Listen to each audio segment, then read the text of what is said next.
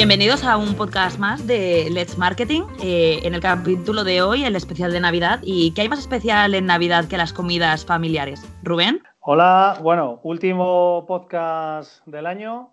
Y la verdad que hoy lo hacemos en familia, hoy estamos todos juntos y no revueltos, porque cada uno está en su casa para cumplir con la normativa vigente. Y yo muy contento de que hayamos empezado a final de septiembre, este ya el octavo podcast, no hemos parado de hacer entrevistas chulas. Y hoy va a ser súper chula, porque tenemos con nosotros empresarios muy, muy, muy, muy interesantes. Dani, ¿qué tal estás? Hola, ¿qué tal? Pues nada, encantadísimo estar una semana más aquí en el marketing, en este podcast que va creciendo poco a poco. Así que un placer. Bueno, pues tenemos a Curro que está peleándose con el teléfono. Sí, se me ha caído. Pero como estamos, no pasa nada. De ahí, de ahí no pasa, decían en mi casa. Oye, Andrea, eh, si te parece, hablo yo de estos dos fenómenos. Claro, o que se presentan ellos mismos. Bueno, señor Jorge, eh, cuéntanos. ¿Qué tal? Pues nada, eh, por aquí Jorge, una de las mitades de Cobardes y Gallinas. Ya habéis escuchado a Curro, que está ahí peleándose con el teléfono. Y preparaos para, para contaros lo que necesitéis y, luego, y cualquier duda sobre nuestro periplo con Cobardes y Gallinas. ¿Y Curro? Pues nada, hola, encantado. Muchas gracias por la invitación. Soy Curro, soy escultor eh, y soy semiculto, semilimpio.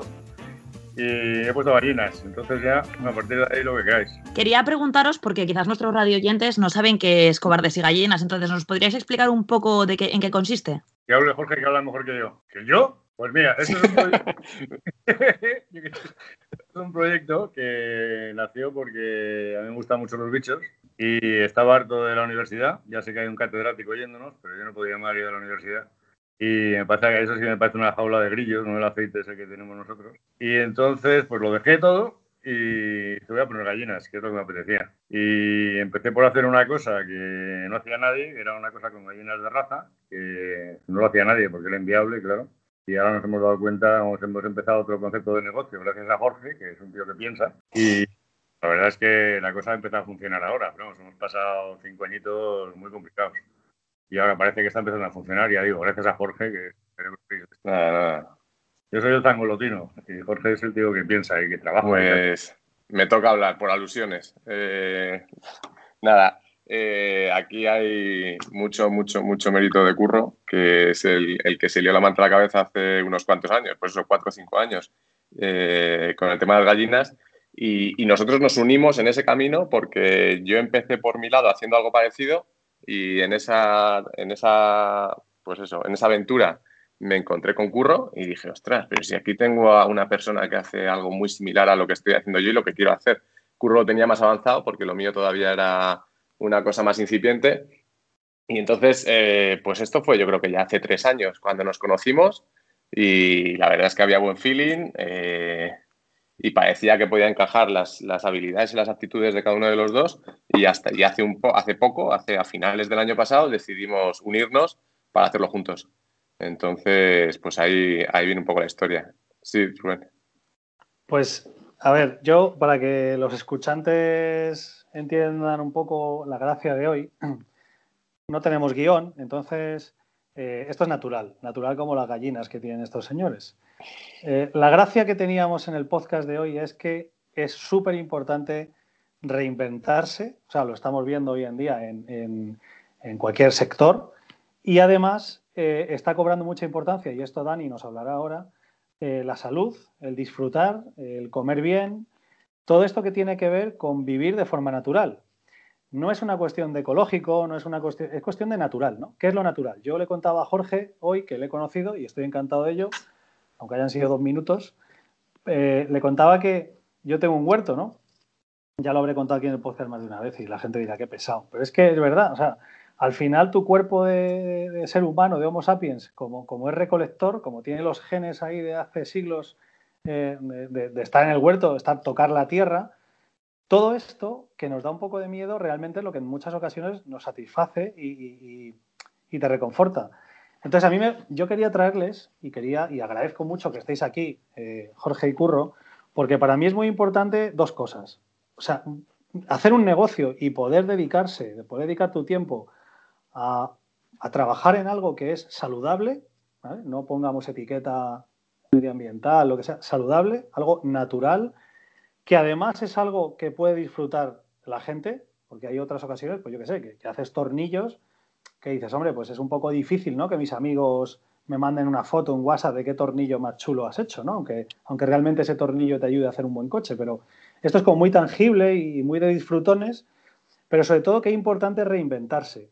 Estamos viviendo la pandemia, estamos viendo cómo eh, sectores del ocio nocturno pasan a, hacer restauración, estamos viendo cómo eh, sectores financieros están haciendo operativas online, estamos viendo cómo eh, abogados que se dedicaban a, fusiones y adquisiciones ahora de repente montan negocios que tienen que ver con la salud. Hay un cambio que en el fondo es el cambio natural. Eh, y entonces, como tenemos a Dani de estrategos hoy aquí metido también en el ajo y, nos hemos mezclado, yo te digo, Dani, eh, ¿es importante lo que han hecho estos señores o, son unos locos? Bueno, yo lo, lo, primero que quiero decir es que coincido absolutamente con Curro con el tema de la universidad y la jaula de grillos. O sea, estoy absolutamente de acuerdo con él. Creo que él además ha tenido la valentía de dar el salto. Otros, pues bueno, estamos dentro de la jaula de grillos y de vez en cuando, pues bueno, intentamos tener algún tipo de iniciativa que nos saque de ese, de ese grillerío, ¿no? Pero bueno, un día, si queréis, le podemos dedicar un tema, a un, programa a la universidad que nos daría para mucho. Pero, pero bueno, que, que yo, por supuesto, os felicito por vuestra, por vuestra iniciativa, ¿no? Que luego, pues, nos contaréis con más detenimiento, ¿no? Hombre, efectivamente, a ver, eh, España, ahora hay un spot de publicidad que a mí me gusta mucho, de este cocinero famoso de Estados Unidos, ¿no? Que dice pues, que España es el país más rico del mundo por todos los alimentos que tenemos, por todo este potencial enorme que tenemos y que muchas veces nosotros mismos que estamos dentro de nuestro país, pues, pues no lo apreciamos, ¿no? Y tenemos un potencial alimentario y una dieta mediterránea, pues que, que, que se desarrolla aquí, que tenemos grandes cocineros, grandes alimentos, pero que nunca hemos sabido venderlos bien. Es decir, muchas veces los propios españoles parece que es que despreciamos un poco lo que tenemos dentro y parece pues que, nos encanta lo que hay fuera. ¿no? Es curioso que un país como el nuestro además tenga los índices de obesidad infantil que tiene actualmente en un país donde debería primar la dieta mediterránea. Entonces, ¿qué ocurre? Que, a ver, em, en respecto a la iniciativa, bueno, nosotros hemos tenido con el tema del aceite de oliva, yo soy asesor externo, la empresa pues es de mi mujer y de otro socio, se llama Cortijo de Santa María, y la idea yo creo que viene un poco también pues, de la mano de, las ideas o, del germen que probablemente tuvo pues, la empresa Cobardes y Gallinas, ¿no? que es poner en valor un producto que estaba ahí. O sea, huevos hay muchísimos, de muchos eh, vas al supermercado y hay un montón, aceite pues hay un montón los precios además de los productos agrícolas en nuestro país, pues sabemos que, bueno, pues que el margen precisamente no se lo está llevando el productor, sino que se lo está llevando el distribuidor. Entonces llega un momento en que dijimos, bueno, pues mira, pues tenemos un aceite de gran calidad, vamos a hacer un aceite muy especial, vamos a hacerlo con prensada en frío, no solamente con prensada en frío, sino en cosechada temprana, picual, y, y bueno, y vamos a darle el valor que tiene en el mercado, ¿no? Además es muy curioso porque, bueno, yo en mi caso imparto también clases en otras universidades fuera de España y te das cuenta de que, de que hay, un gran, hay una gran apreciación por el, por el producto español, pero hay un gran desconocimiento, ¿no? En Alemania, por ejemplo, pues yo me fui a, en Berlín a KDB, que es el equivalente al corte inglés de aquí, compré el aceite más caro que había en KDB, que es un aceite italiano que costaba el medio litro, pues me parece que costó 45 euros, una cosa así. Y cogí el aceite, me fui como el españolito también allí, con mi aceitico en mi maleta, y hice una cata allí a una serie de señores alemanes que sabían de aceite de oliva lo que yo de caracoles, o sea, muy poco. Y les di a probar. Y no les dije que una cata ciega completamente, y entonces vi que aquello funcionaba, que el aceite les gustaba, y que realmente, bueno, pues sabían apreciar la diferencia entre uno y otro. Por supuesto, tenemos que hacer una labor muy educativa. O sea, los, las empresas productoras de alimentos tenemos que enseñar al consumidor que un huevo criado por una gallina, eh, pues que se cría en el campo, que está libre, que tiene unas eh, condiciones lo más cercana al ámbito absolutamente natural, en vez de estar encerrada y metida en una jaula, que eso vosotros evidentemente sabéis mucho más que yo, pues no puede ser comparable a un huevo producido pues, en, una, en una granja. ¿no? Y esto nos queda mucho, yo creo, en mi opinión, humilde opinión, pues nos queda todavía mucho camino por recorrer y, solo hay, hay, una pequeña bolsa de demanda que es la que es capaz de apreciar esto. La mayoría, si tú te vas al, al mercado en su conjunto, la mayoría, sobre todo en productos alimenticios en España, yo creo que la gente va mucho a precio. Y entonces, pues todo el mundo te puede decir, no, pues si es que yo puedo encontrar el aceite mucho más barato, me voy al Carrefour y me sale el aceite tira de precio, sí, pero ¿cómo está hecho ese aceite? Eh, pues aceite de orujo, puede ser aceite eh, pues que sea reetiquetado y que venga de Marruecos, que si queréis luego pues hablaremos también de ese tema, ¿no? Entonces es un poco mi visión, ¿no? Y es un poco pues el... Yo aprecio muchísimo a estas iniciativas que, salen adelante de poner en valor lo que tenemos en nuestro país. Simplemente es eso un poco lo que, como introducción, ¿no? Lo que quería comentar.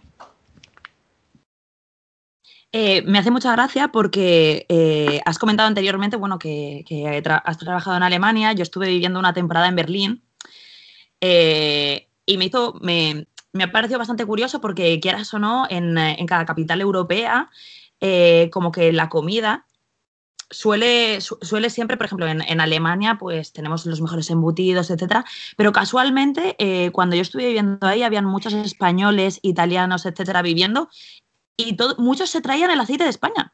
Muchísimos de mis amigos se traían el aceite de España, o sea, impresionante.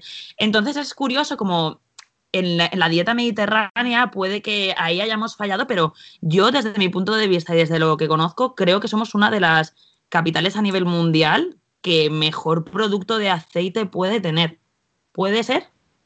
Sí, bueno, mejor de aceite, mejor de, por supuesto, todo el tema hortofrutícola, todo el tema de productos cárnicos, es que, es que somos líderes en muchísimas cosas. O sea, lo que pasa es que, bueno, los españoles, yo no sé por qué, tenemos una especie de vena que nos encanta apuñalarnos a nosotros mismos y tirar por tierra lo que tenemos, y luego cuando sales fuera es cuando te das cuenta del valor que, tienes tu, que tiene tu país, ¿no? Entonces, eh, bueno, pues yo creo que ese es el esfuerzo que, debemos hacer. Eh, yo tenía una pregunta. ¿Cómo, o sea, ¿Cómo creéis? Si es que lo creéis, ¿no? Porque al final Jorge también es un poco de nuestro mundo, porque si has estado con diseño UX, pues eso es lo que hacemos aquí en esta oficina. Eh, ¿cómo, crees que el marketing puede ayudar a que ese consumidor final entienda que es, como dice Dani, totalmente diferente? O sea, que no podemos comparar una docena de huevos en el supermercado X, por mucho que tenga una categoría de tal, tal, a, a lo que hacéis vosotros. O sea, ¿cómo ¿Qué podemos hacer o qué hacéis vosotros o qué creéis que podéis llegar a hacer en estos años que os quedan por delante para seguir creciendo? Pues yo creo que una de las, de, las cosas que nosotros estamos haciendo y que, empiezan a ser diferenciadoras en, el, en este sector es eh, dar transparencia de lo que hay detrás y, dar una historia al producto y, y, contarle a, tanto a clientes como a la audiencia, que no tienen por qué ser clientes, pues, pues cuáles son las, pues eso, esas diferencias. Ese, oye, este huevo eh, viene de esta gallina, de esta raza, eh, tiene este tiempo. ¿Cómo puedes saber si un huevo es fresco y si no es fresco y qué diferencias hay? ¿Qué pasa cuando en lugar de darle pues, un pienso eh, súper artificial que tenga mm, mucho componente químico y tal, pues lo, lo, cambias y le das mm, una dieta mucho más variada, mucho más natural? Le das un color especial a los huevos como nosotros con pimentón de la vera, pues todas esas cosas que hay detrás, ¿no? ¿Qué historia tiene el producto que tú compras? Eh, yo creo que estamos acostumbrados, o por lo menos hasta ahora, aunque yo creo que eso va a empezar a cambiar, estamos acostumbrados a, que llegas al supermercado y compras un producto que es muy opaco, que toda la trazabilidad que tiene te la puede dar la etiqueta, que desde hace poco eh, estamos cada vez más leyendo etiquetas, pero que es una cosa pues que, sigue siendo... Mm, pues eh, reducida para el, para el conjunto de, consumidores, que al final unos pocos pues están ya leyendo etiquetas y las etiquetas cada vez se hacen más en, castellano, como si dijéramos, pero, pero yo creo que está habiendo ya un movimiento donde la gente ya no quiere comprar una bandeja de pollo o unos huevos cualquiera, sino que le gustaría decir, oye, ¿esto de dónde viene? ¿Y qué hay detrás? ¿Y cómo ha sido el modelo de explotación? Tanto de ese huevo como de ese pollo, como de ese... O sea, que las cosas importan, que yo creo que venimos pues teníamos hace muchos años el modelo tradicional muy parecido al que tenemos nosotros ahora en cobardes y gallinas. Eh, a los productores, pues de alguna manera se les ha dicho, oye, que con, todos estos químicos, con todo este volumen, con todo esto tal, podéis sacar mucha más rentabilidad y podéis tener un negocio mucho más rentable. Eh, y al final hemos vuelto pues, a, un sistema de unas explotaciones eh, súper intensivas, tanto en agricultura como en ganadería, que hacen que por el camino se empiezan a perder cosas y entonces pues de repente en los huevos pues empiezas a perder pues muchos matices que de repente cuando te vas al, al, a lo de antes pues lo recuperas. Lo que pasa es que lo de antes también está vinculado a explotaciones más pequeñas, a menos cantidad, etcétera. Eh, pero es que a lo mejor el secreto de lo que nosotros consumimos pues está en, explotaciones que no son masivas. Eh, es que tenemos granjas de gallinas donde hay un millón de gallinas y para controlar un millón de gallinas y que el ácaro rojo no te le alíe, pues tienes que utilizar unos químicos especiales y tal que te, oye, que te, que te libran un poco de que no se te venga el negocio abajo. Cuando tú tienes en lugar de un millón de gallinas, tienes 500 o 1000 gallinas, es mucho más fácil que controles eso, que apliques soluciones más naturales, que vigiles tú con tus ojos y, con tus manos. Y, yo creo que por ahí van un poco los tiros, ¿no? De, de grandes superficies y grandes explotaciones a pequeñas superficies y desde el punto de vista de la venta del consumidor, pues empezar a dar más información sobre lo que hay detrás y aportar valor. Es cuestión de educar al, consumidor. Me, gustaría hacerle una pregunta directa a Curro con respecto a cómo ha visto él el cambio o el proceso que ha, sufrido el negocio con respecto a, la introducción de un marketing más directo. ¿Cuál ha sido la progresión que tú has notado? Bueno, pues mira, yo primero quiero decir una cosa a mi catedrático, porque ya es mi catedrático. el aceite, que yo creo que es un dato interesante, ¿no? Que somos un país con un complejo de inferioridad que, clama al cielo. Entonces, eh, aunque no os lo creáis, somos el país del mundo que más razas autóctonas de gallinas tiene. Y que más, pero por goleada, ¿eh? Nosotros en Cobras y Gallinas llevamos a tener casi 86 razas distintas, gallinas españolas. Y claro, un Guillegay, que no era impresionante. Y resulta que los franceses solo tienen una gallina, que es la Marrans, que es una gallina que pone el huevo color chocolate. Que dicho sea de paso, no es que sea francesa, pero es una mierda de gallina. Hasta que está mal decirlo, pero es que es así. O sea, cuesta muchísimo trabajo criarla, se mueren muchísimas de jovencitas y da un huevo que sí que es muy bonito de color, pero el huevo es exactamente igual que todos. Y cada huevo de esos cuesta 3 o 4 euros. O sea, lo saben vender. Y nosotros, aunque tampoco es creíble, no hay ninguna raza de gallina española que esté autorizada para la venta al consumidor. Es que no me digas. Increíble. O sea, no hay ninguna, o sea, eh, encuentras en vacas, pero la vaca, no sé qué, la de Salamanca, todas esas están certificadas. No hay ni una sola gallina de raza española, ni siquiera la castellana negra, que tú puedas vender huevos al consumo. Tú puedes tenerlas pues para venderlas a los amiguetes o para consumirlas tú pero para entrar en las cadenas de producción, ninguna gallina española está certificada, lo cual ya dice mucho del tema de las gallinas. ¿Y cómo, y, cómo, ¿Y cómo solventáis eso? O sea, me refiero. Eh, pues yo, nosotros lo solventamos porque venía el veterinario y le decíamos, pues muy bien, pues ¿qué le vamos a hacer? Pues nadie nos decía nada. Pero vamos, en teoría, si te ajustas a la letra de la ley, no, no hay ninguna gallina certificada para vender huevos al consumo. ¿Y hay un interés económico de algo ahí? ¿Hay, hay... Certificar una gallina debe costar mucho dinero, porque son muchas generaciones de la gallina, que esté libre de todo, de salmonela, de no sé qué, tal y cual. Y como son gallinas que producen poco, pues a nadie le ha interesado. De mm. hecho, gallinas españolas ha habido que ir a recuperarlas a Bélgica, a Inglaterra, porque aquí prácticamente no quedaba ninguna raza ya.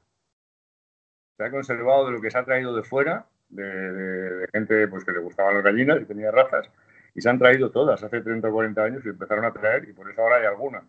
Pero aquí en España no, no, existían.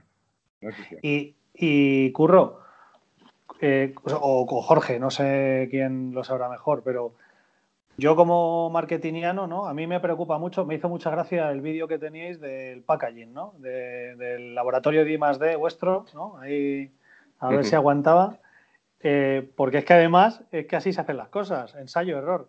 Pero mi pregunta es, yo desde fuera, imagínate, tengo en mi empresa, quiero hacer un regalo a clientes o quiero, o yo como consumidor, joder, estoy oyendo el podcast, que de hecho sé que amigos, sé que en cuanto lo escuchen lo van a pedir, eh, ojalá sean muchos, pero bueno, de momento somos poquitos, pero crecerá.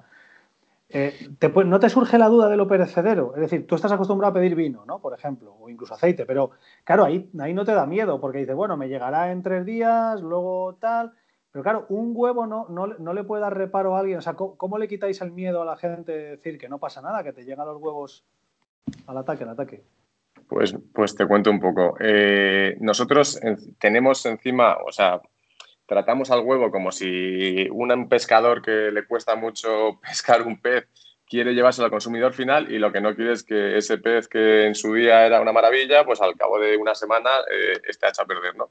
Nosotros con los huevos eh, aunque tienen una fecha de consumo preferente de, 28 días, eh, los tratamos, mm, pues eso, como si fuera un pescado. Eh, queremos que los huevos al día siguiente o a las 48 horas ponerlos a disposición del cliente. Con el sistema que tenemos de venta directa, que es una cosa un poco también diferente, que estamos haciendo de forma diferente a, lo normal, pues podemos, asegurar eso, podemos asegurar que lo ponemos en casa 24, 48 horas de que haya sido puesto. El huevo es fácil ver la frescura que tiene por sus características una vez que lo, que lo rompes, eh, porque es muy gelatinoso, porque la eh, yema es muy esférica, porque las yemas las puedes pellizcar, que es una de las cosas que, la gente se asombra. ¿no? Eh, Curro tiene varios vídeos de hace unos años donde sostiene yemas con sus dedos y, las maltratas y aguanta, porque es que es un huevo que tiene, pues eso, que está sano, que de una gallina sana, con mucha calidad y muy fresco. Entonces nosotros tratamos los huevos así eh, y eso se nota. Tú cuando, cuando compras un huevo en cualquier centro comercial, eh, pues al final no tienes muy claro, o sea, sí que hay una fecha de consumo preferente, pero allí llega un camión con unos pales de huevos y teniendo 21 días desde que ha sido puesto para poder poner ahí en el lineal los huevos, pues un poco te despreocupas. Tú puedes casi casi llevar huevos a un centro comercial una vez cada 15 días o cada mes, eh, que dependiendo de la rotación será, será mayor pero pierdes un poco ese control. Nosotros, como lo que hacemos es llegar al consumidor final y llevárselo a su casa, pues controlamos eso y, luego eso se nota. Entonces los clientes también lo notan. Eh, los clientes entienden que nuestros huevos eh, son más costosos que los huevos habituales que puedes comprar en cualquier, en cualquier superficie. Eh, pero también luego una vez que te lo comes, pues eso tiene una textura, tiene un olor, tiene un sabor que es diferente. Y cuando te vas a esas propiedades de otros alimentos, como por ejemplo una carne buenísima, pues a lo mejor la carne de costarte 10 euros el kilo te puedes ir a que te cueste 60. Y dices, ostras, qué diferencia. Pero los huevos, irte a unos huevos de la máxima categoría como son los nuestros, pues no es un desembolso, o sea, sí que es un desembolso que a lo mejor te cuestan los huevos el doble, pero que te lo puedes permitir. Es una especie de lujo asequible dentro de lo que viene siendo la alimentación. Y, al final esos costes pues, pues están representados por la, pequeña explotación, porque cuando tienes un millón de gallinas, eh, los márgenes son, distintos y puedes ajustar mucho el precio y cuando tienes pocas gallinas, pues es diferente.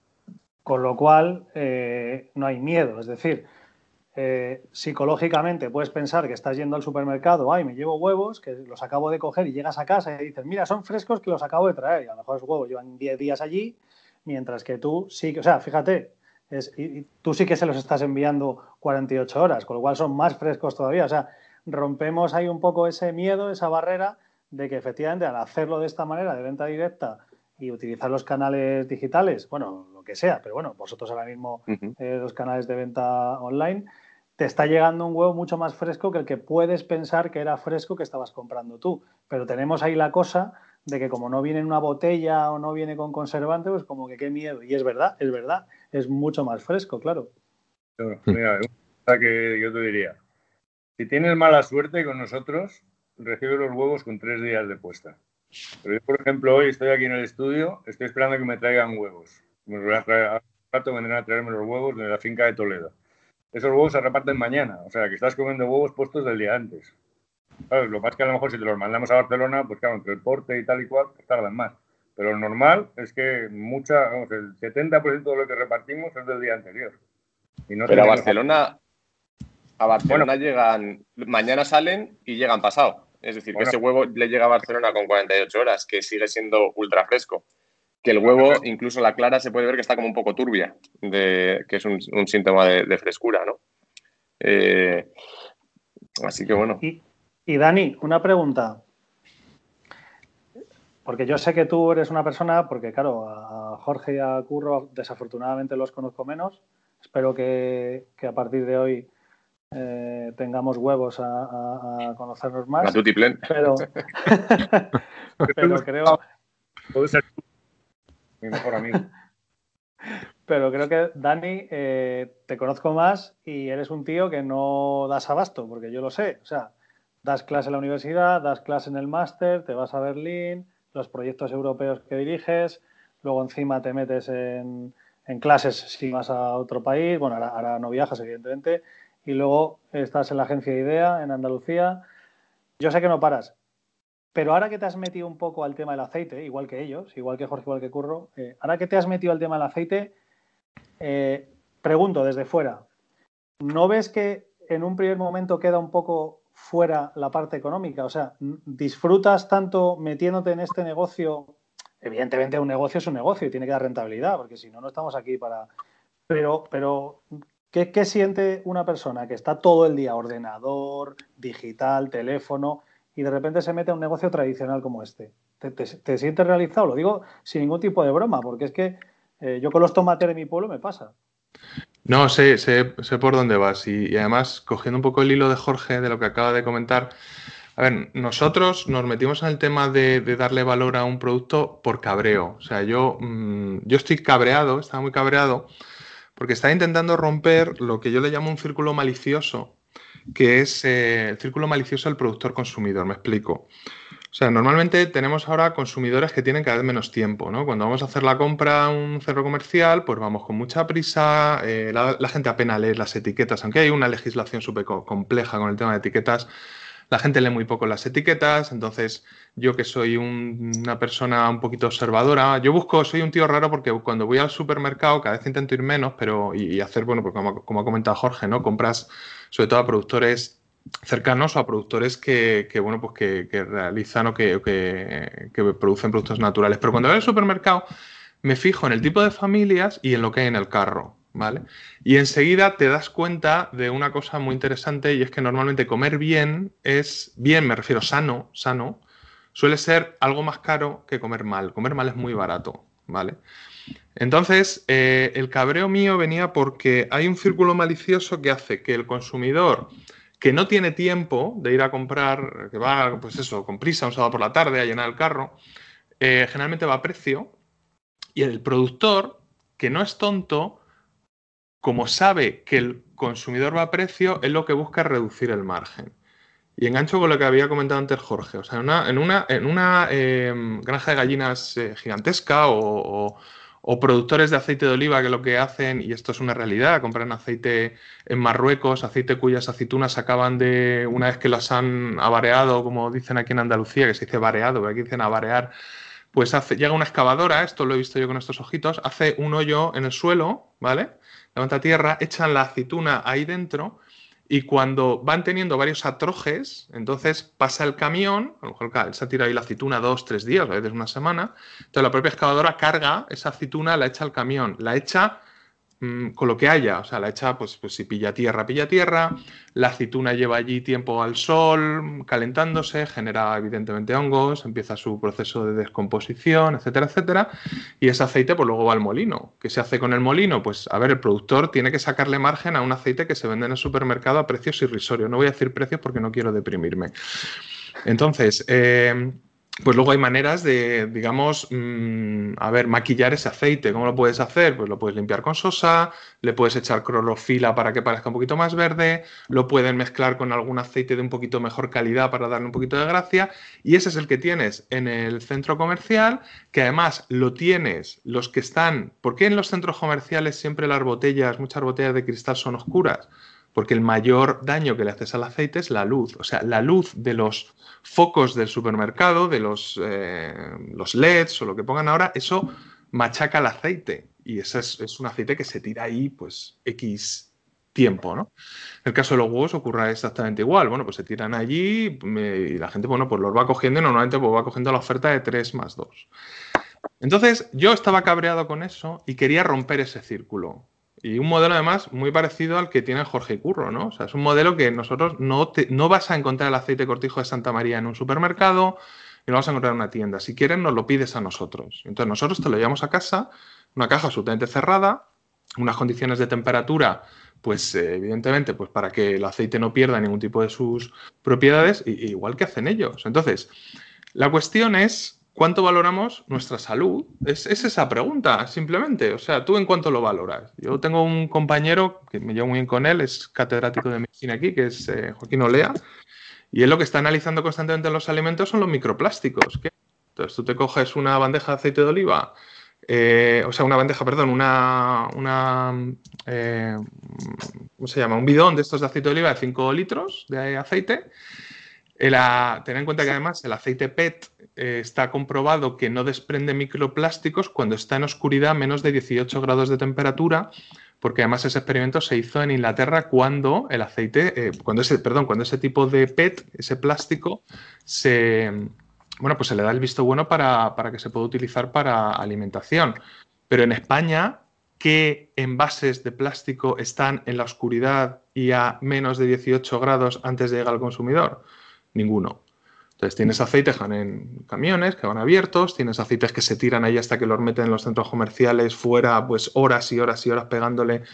son microplásticos que tú estás metiendo. O sea, esto no me lo estoy inventando yo. Esto es, eh, decir, que esto hay numerosos estudios científicos. ¿no? Entonces, la ruptura de ese modelo, y a mí por eso me encanta la iniciativa de Jorge de Curro, pues es, joder, mm, a ver, eh, ¿te van a costar los huevos un poco más caros? Sí, pero también tengo otro amigo mm, catedrático de medicina, que no voy a decir su nombre, que dice que tú no te preocupes, que lo que te ahorres en comida, pues te lo gastarás en medicina, ¿no? Y él dice un tipo especial de medicina que se utiliza para una enfermedad médica muy específica que no voy a decir. esta es la realidad. Entonces, eh, este es un poco el, tema que, intentamos romper, ¿no? Es un poco lo que, lo que quería dejar así claro porque me apetece. Yo quiero comentar una cosa y es que creo que aquí hay eh, dos direcciones. Eh, yo creo que en el mundo de los negocios en general, pero en esto de la alimentación se ve claramente, que es eh, ir en dirección hacia el coste del producto, que es lo, que vemos yo creo que en la mayoría de los casos, o ir en dirección hacia el valor. yo creo que hay que ir en la dirección de aportar valor a lo que estás haciendo y, eso va a tener un, a su vez va a tener unas decisiones que en un momento dado vas a, vas a tomar esas decisiones para seguir aportando valor y comunicarlo a tu cliente y eso tendrá el precio que tenga. Eh, o puedes ir en la dirección del coste. Y es, oye, si yo voy a vender el aceite a 2 euros el litro, cuanto más barato me cueste producirlo, más margen me va a dejar. Entonces, si este mm, pesticida para el olivo me cuesta 10 céntimos menos el litro, me voy a sacar este margen. Eh, entonces, al final, si vas en esa dirección, vas a empezar a, caer en decisiones que yo creo que están equivocadas y que es una trampa. No, puedes competir en costes con los monstruos. Eh, un monstruo mm, te, levanta, pues eso, una granja de 200.000 gallinas o, de 2 millones, que las hay, y se acabó. Y si estás compitiendo a nivel internacional, pues vendrán los chinos y te lo van a hacer más barato. Eh, yo creo que la dirección que tenemos que tomar es la dirección del valor y de tomar decisiones dentro que vayan eh, en ese pro. Eso sí, eh, tomando esa dirección, te tienes que comprometer con comunicarla, con, eh, que la gente lo aprenda, con, construir marca. Yo creo que esto va de construir marcas, que al fin y al cabo una marca es la, pues, e, esos valores que tú introduces en, ese nombre y que la gente al final tenga una relación de confianza con esa marca. Jorge Curro, Dani, los tres. Antes de acabar, que Andrea luego me mata porque siempre me paso los tiempos y dice que soy muy pesado. ¿Qué creéis que va a pasar en los próximos meses? Porque la disrupción tecnológica que estamos sufriendo, la pandemia, el cambio de hábitos, todo esto nos está obligando a puñetazos a cambiar eh, formas de vida que teníamos asumidas como que nos íbamos a morir con ellas y nos damos cuenta de que no. Como por ejemplo el teletrabajo en empresas tradicionales. Mi pregunta es, ¿creéis que vamos a evolucionar a ir teniendo tu cartera de marcas por las cuales vas pidiendo, pides tus huevos a cobardes y gallinas, tu aceite por aquí, tu vino por allí, tu queso por allí, tu carne por allá. ¿Creéis que llegaremos a eso para que cada uno o, lo hará de vez en cuando o, cómo, veis, cómo veis ese futuro inmediato?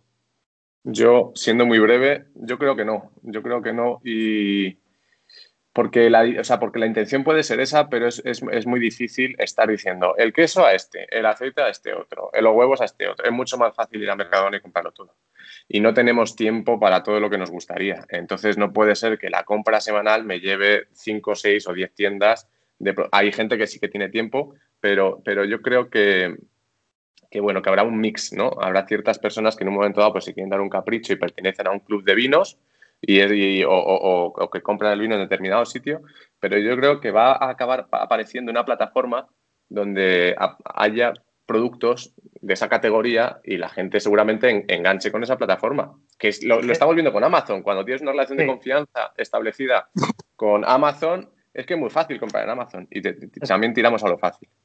Eso te iba a decir, que yo creo que iremos a un agregador de productos que, estén certificados o que, ellos consideren que tienen una calidad suficiente para estar dentro de ese pool y tú sabes que cualquier cosa que compres dentro de ahí, que posiblemente haya incluso exclusividad por los huevos por aquí, el vino por allá, el pan por aquí, y, quizás sí que hagas la compra en ese sitio, aunque tenga un plus de precio, pero tendrás un plus de salud y de tranquilidad, ¿no? Entonces yo creo que sí que irá por ahí. Y de servicio en un momento dado. Nosotros queremos también diferenciarnos por, varias cosas, ¿no? Por un lado, por el producto de la máxima categoría. Eh, que ese producto por detrás tenga una trazabilidad y que venga de, pues eso, de una ganadería, en este caso, o una agricultura que sea respetuosa con el medio ambiente, con los animales, que sea digna, etcétera. Entonces, de, ahí viene un producto que sea de la máxima categoría. Luego tenemos un servicio que es, eh, te lo vamos a llevar a casa, que es una cosa que cada vez tiene más fuerza y que cada vez es más cómoda porque volvemos a enganchar con la facilidad. Y luego tenemos otra siguiente pata que es el tema de la relación con nuestros, con nuestros clientes. No queremos tener clientes transaccionales que hacen una transacción eh, individual, sino que queremos establecer unas relaciones por las que el cliente, además de recibir su producto, cuando tenga cualquier problema o cualquier duda, nos escribe. Nosotros tenemos una línea de WhatsApp abierta con todos nuestros clientes y hablamos constantemente con ellos. Y entonces, pues, pues es otra cosa diferencial, ¿no? Yo creo que, cambian muchas cosas. Pues, Andrea, como siempre estamos ahí con el tiempo, eh, yo, ahora, que cada uno diga lo, que quiera antes de irnos, porque, porque esto es un foro de libertad. Yo lo, único que quiero deciros es que, eh, por mi parte ya, deciros simplemente que muchas gracias de verdad por estar aquí. Muchas gracias, como siempre, a Dani, que participa con nosotros en su sección de estrategos, que invito a Curro y a Jorge que le escuchen todas las semanas. Pero sobre todo deciros a vosotros dos que qué huevos tenéis, ¿eh? que, que, ole. y Andrea, ya nos vamos. Bueno, chicos, y por mi parte deciros que ha sido un placer. Me, me ha encantado la conversación, me parece un mundo bastante interesante. Eh, y me he quedado con muchísimas ganas de, aprender muchísimo más sobre, sobre, las cepas españolas de las gallinas y del aceite. Eh, que ha sido un placer y que esperamos teneros otra vez aquí en este programa. Muchísimas gracias. Muchas gracias por mi parte. Y por también. Curro, perdona. Un placer.